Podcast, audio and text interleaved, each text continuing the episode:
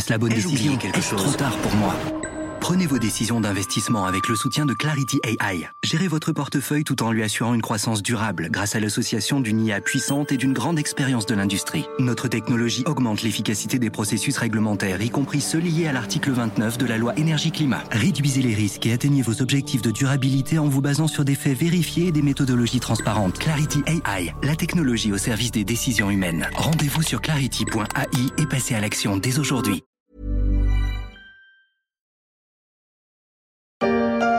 Un petit truc pour les bottines. Vous attaquez bien le sol avec votre talon. Vous déroulez le pied et vous poussez avec la pointe. On marche, quoi. Hein Oui. La meilleure façon de marcher, c'est encore la nôtre, c'est de mettre un pied devant l'autre et de recommencer. Eric alias Benoît Poulvorde aurait pu y penser lors du tournage des Randonneurs sorti en 1996. Mais la meilleure façon de gagner de l'argent avec les randonneurs, c'est sans doute la méthode de l'américain VF Corporation, le roi de l'outdoor.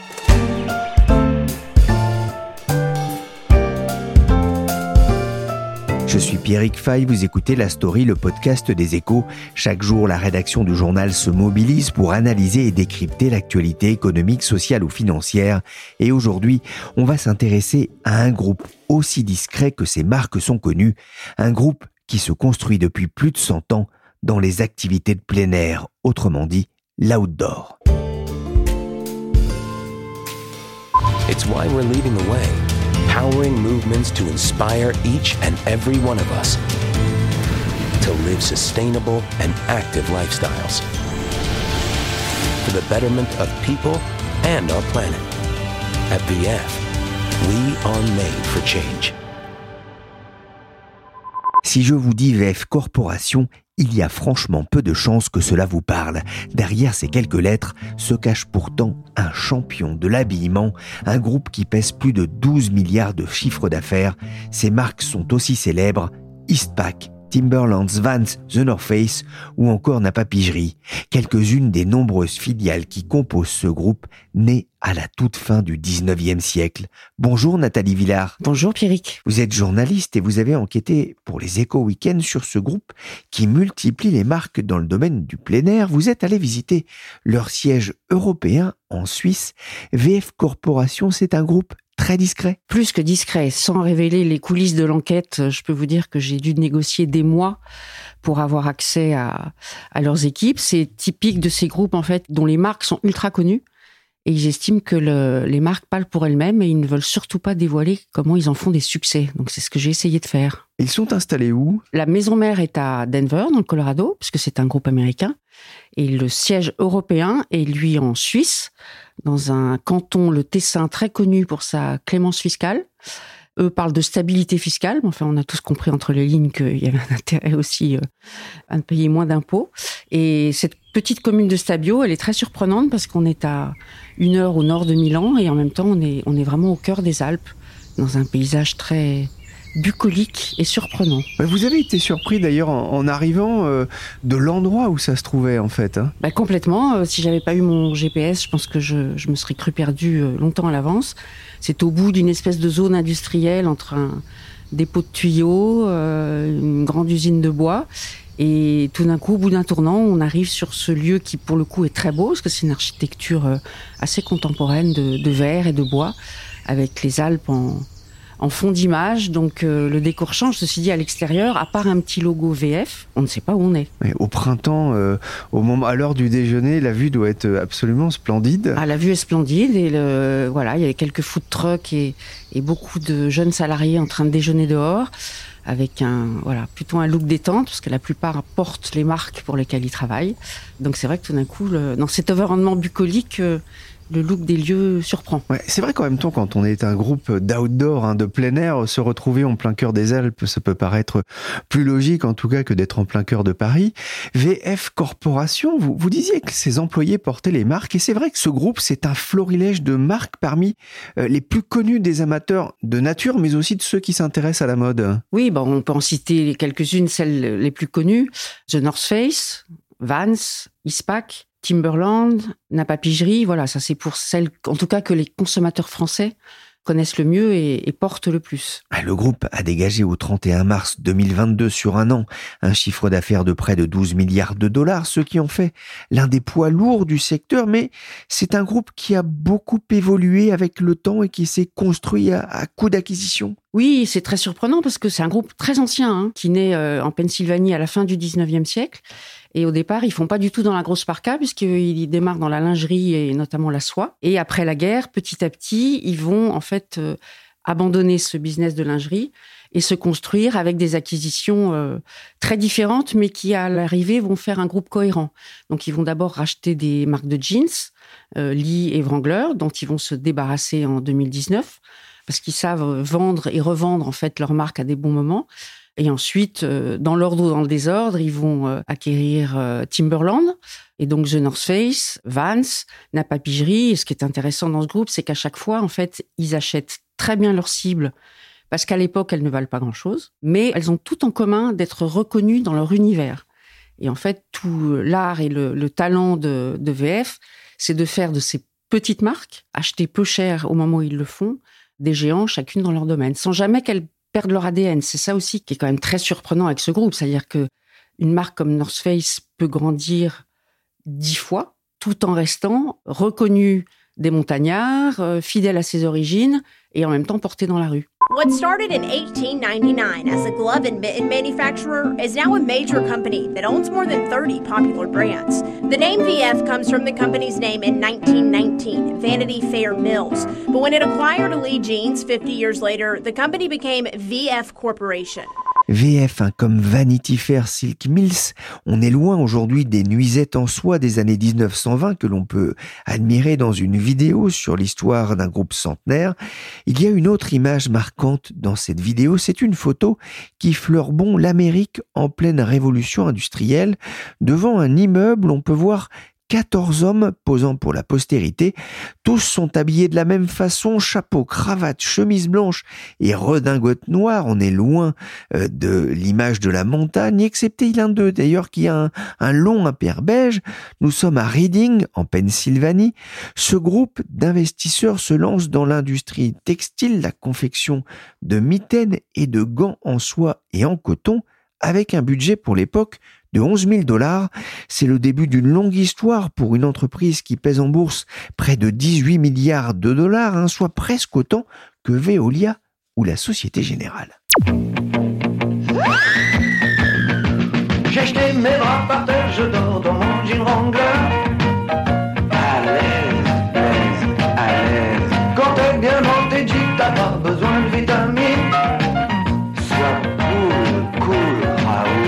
Cool, relax, à l'aise, il y a deux acquisitions, Nathalie, qui vont marquer l'histoire du groupe.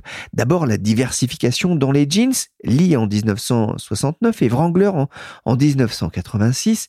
C'est la démocratisation du jean, synonyme de jeunesse et d'émancipation. Et plus tard, en 2000, il y a l'acquisition de North Face pour 25 petits millions de dollars pour un groupe qui en perdait le triple. Ça, c'est vraiment un, tournant pour VF. Ah oui, un tournant énorme parce qu'à l'époque, donc North Face est né à San Francisco. Hein, c'est un, montagnard qu'il a créé euh, à la fin des années 60. Elle va, bon an, mal an, continuer à croître, mais rester quand même dans son cercle très restreint des fans de montagne.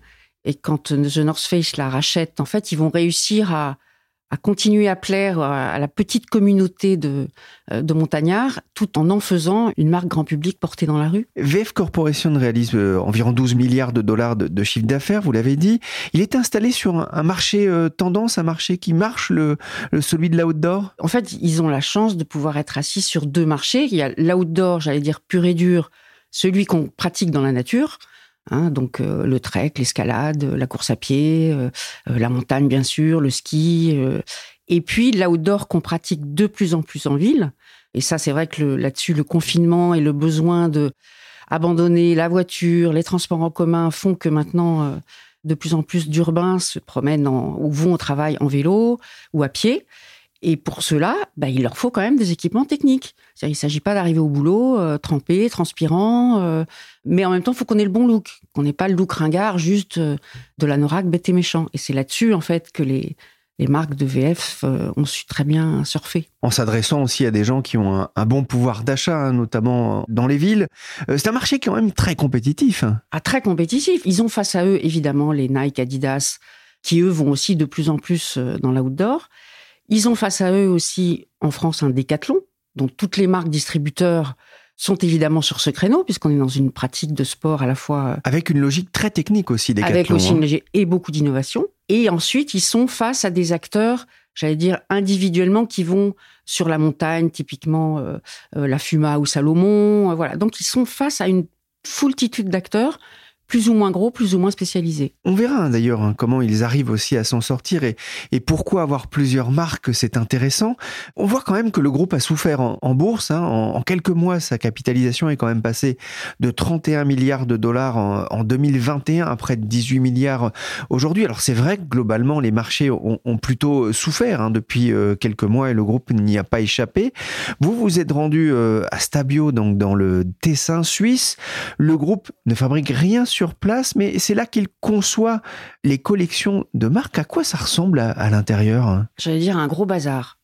C'est-à-dire, c'est quand même très surprenant. Donc, c'est un bâtiment qui abrite les départements euh, création de Timberland, Vans et The North Face, notamment. Donc, chaque marque a son univers qui est tout de suite très reconnaissable, hein, parce qu'on reconnaît des... Voilà, chez Vans, par exemple, quand on arrive au département Vans, il y a des murs entiers de, euh, de baskets, des planches de skate partout. C'est-à-dire, on sent que les créatifs ont besoin d'être dans l'environnement de la marque voilà, pour bien euh, imaginer les nouveaux produits. Et pareil, quand on rentre dans le bureau du directeur de la création de The North Face, il est entouré de doudounes. euh, et moi, ce qui m'a surpris, en fait, c'est qu'il est entouré d'anciens modèles. Parce qu'en fait, chaque marque a une, j'allais dire, une médiathèque, une bibliothèque de ses précédents modèles qui est considérable. C'est des milliers de pièces qui sont là sur place, hein, stockées. Et en fait, le grand jeu des différents directeurs de création, mais notamment celui de The North Face, c'est d'aller revisiter des anciens euh, modèles avec des nouveaux matériaux, avec des nouvelles couleurs. Mais on sent que, et ça c'est vraiment une des stratégies clés du groupe, ils veulent rester fidèles à ce qui a fait le succès de la marque dès le début. Donc il ne s'agit pas d'aller sur euh, des dessins ou des designs ou des couleurs qui ne feraient pas partie de l'ADN de ce qu'ils sont. Il y a 1000 pièces hein, chez North Face, c'est ce qu'il vous a raconté. 56 ans de création. Il parle de trésors, effectivement. Darren Shooter, hein, qui est le, le designer euh, en, en chef de, de, de The North Face. Il vous a parlé, par exemple, de la, la doudoune. Alors, je ne sais pas du tout si je prononce bien. Noops Eux disent Noupse, mais Noupse, on va dire voilà, on va dire que c'est Noupse. Donc c'est le nom d'un des sommets de l'Himalaya. hein, donc ça dit tout de suite. Et elle, elle s'est appelée comme ça euh, dès sa création il y a plus de 20 ans. Et en fait, le, caractéristique de cette doudoune, elle a été adoptée évidemment par les montagnards parce qu'à l'époque, elle était déjà une des doudounes les plus chaudes du marché. Mais grande surprise, très vite, on est à la fin des années 90, elle va être adoptée par tous les gamins des rues du Bronx, d'Harlem, mais aussi des villes comme Chicago, où les hivers sont extrêmement rigoureux. Et ces gamins qui vivent dans des petits appartements, grandes baraches LM, en fait, passent leur vie dehors et ont besoin d'être tout simplement bien équipés. Et à partir de là, vu que ces gamins qui sont dehors font eux-mêmes de la musique, c'est la naissance du rap. Donc très vite, cette doudoune nupsée va être adoptée par le, les rappeurs, mais aussi les skateurs, et ça va devenir un phénomène urbain, alors qu'au départ, c'est vraiment une doudoune conçue pour les montagnards. Bien plus qu'une veste. C'est un défi. Une victoire. Une évolution. La convergence du montagnard et du rappeur, c'est quelque chose que l'on comprend bien en lisant votre article dans les Échos Week-end, Nathalie.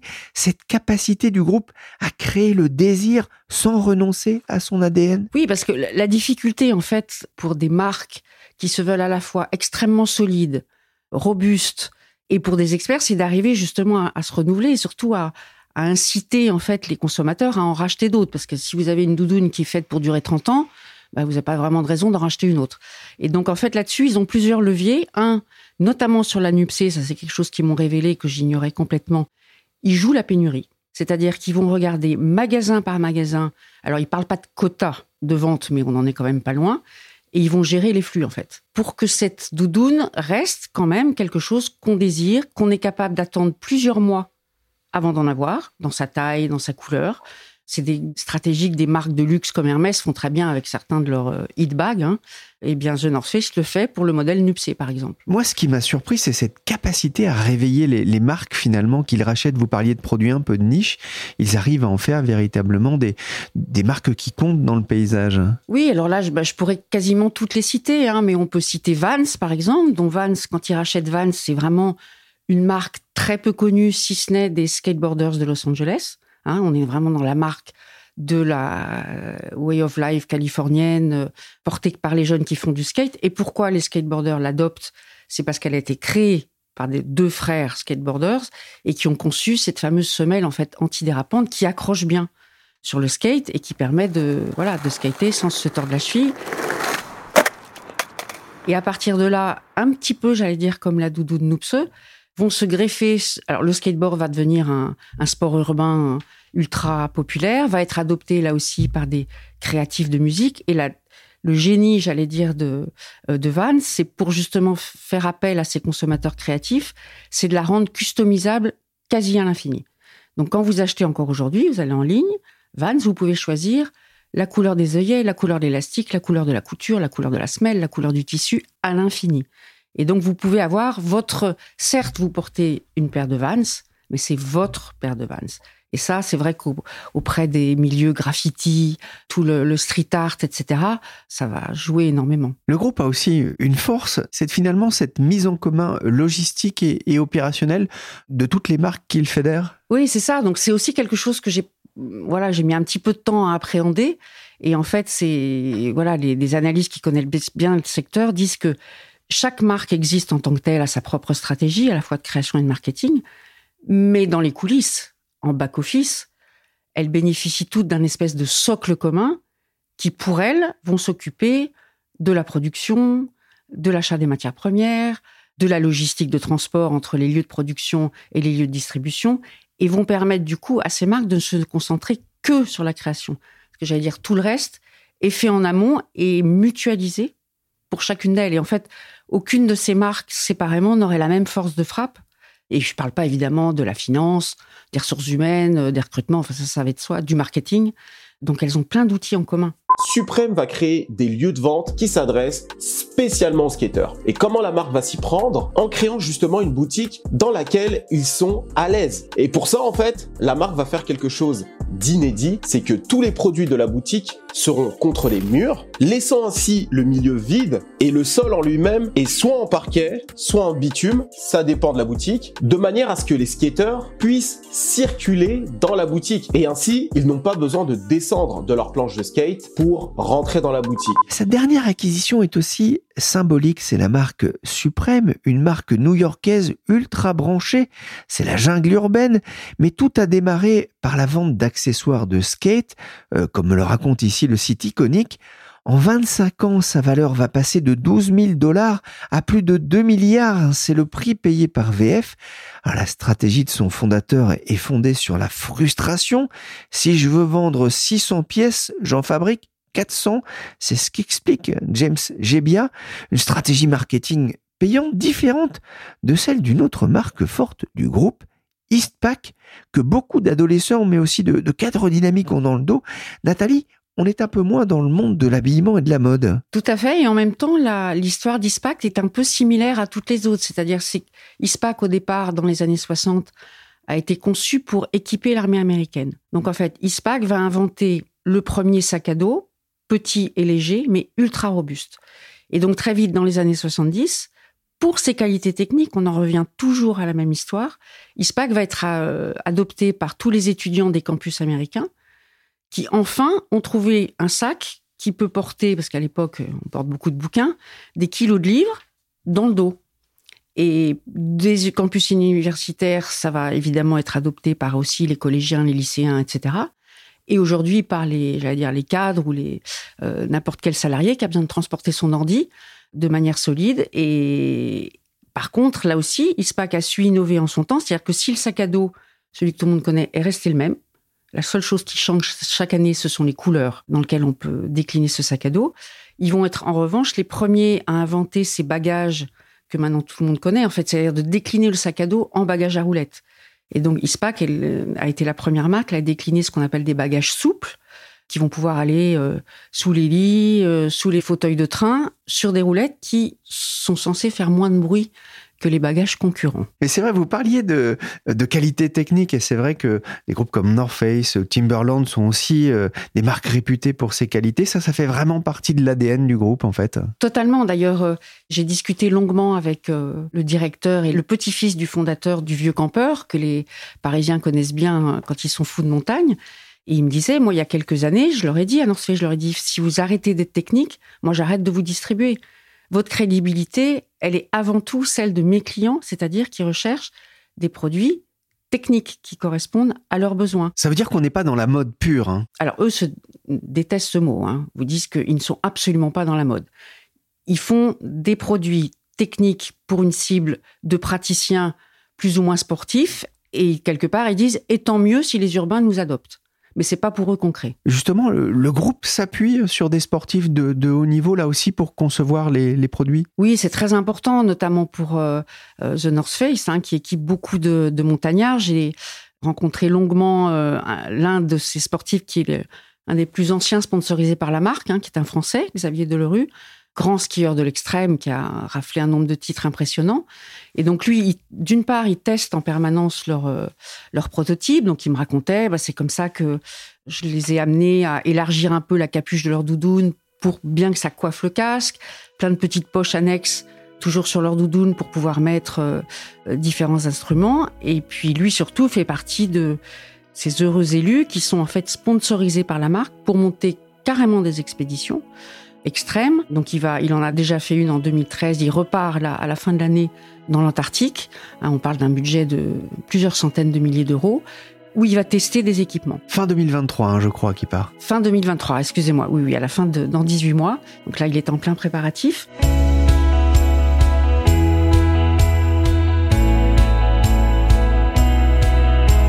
Et donc, il va emmener dans cette expédition à la fois des équipements qui vont être amenés à, être évidemment euh, mis en vente, mais surtout malin, avec toute une équipe de vidéastes, de photographes, qui vont le photographier en train de descendre euh, ces pistes vertigineuses qui plongent carrément dans l'eau. Hein. C'est très très impressionnant comme paysage, et qui vont servir évidemment de support euh, publicitaire et dans les magasins.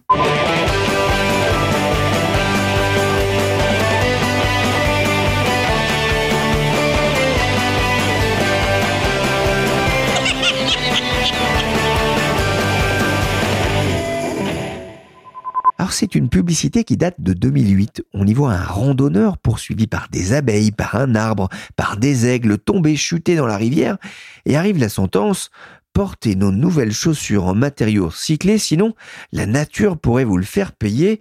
Les marques du groupe sont des odes à la nature, ça les rend plus sensibles aux, enjeux environnementaux. Alors on va dire que ça n'a pas toujours été le cas, hein, et que là, quelque part, ils n'ont plus le choix, mais c'est un virage qu'ils ont clairement pris maintenant il y a, il ou quatre ans. Alors on sent qu'ils testent en fait d'abord dans des nouveaux matériaux qui sont euh, développés par les équipes euh, R&D euh, à Denver, évidemment à partir de plastique recyclable. Mais ils sont par exemple les premiers, et ça ils ont fait porter cette innovation par la marque Napa Pigerie. Donc Napa Pigerie, c'est une marque d'outdoor à l'origine italienne, mais qui a clairement adopté ce virage écolo avant les autres. Et donc, par exemple, ils vont mettre en vente un premier anorak 100% recyclable. Donc, au bout de deux ans, vous pourrez reporter cet anorak euh, en magasin. Et pourquoi 100% recyclable Parce qu'à partir d'un monoproduit, lui-même issu de, filets de pêche, et en échange de, donc ils reprennent cet anorak qui va repartir en fait dans le cycle de production. Et en échange, vous avez un, un coupon d'achat pour euh, racheter un nouvel article. Et de même, Timberland, la Yellow Boot, par exemple, qui n'a pas changé de look, extérieurement, elle a changé considérablement de matériaux. Et par exemple, elle est, maintenant déclinée avec une semelle qui, elle, va être conçue avec euh, du caoutchouc naturel et là aussi des matériaux recyclés. Ce qui est étonnant, c'est qu'en fait, ils n'en font pas trop pour l'instant communication. C'est pas devenu un outil marketing. Et justement, ils se posent la question de savoir comment raconter en fait à, leurs consommateurs euh, tous les efforts qu'ils font pour être plus écolo-compatibles. Merci Nathalie Villard, journaliste. Son reportage est à retrouver dans les pages des Échos Week-end et sur leséchos.fr. Cette émission a été réalisée par Willy Gann, chargé de production et d'édition Michel Varnet. La story est disponible sur toutes les plateformes de téléchargement et de streaming de podcasts. N'hésitez pas à vous abonner pour ne manquer aucun épisode.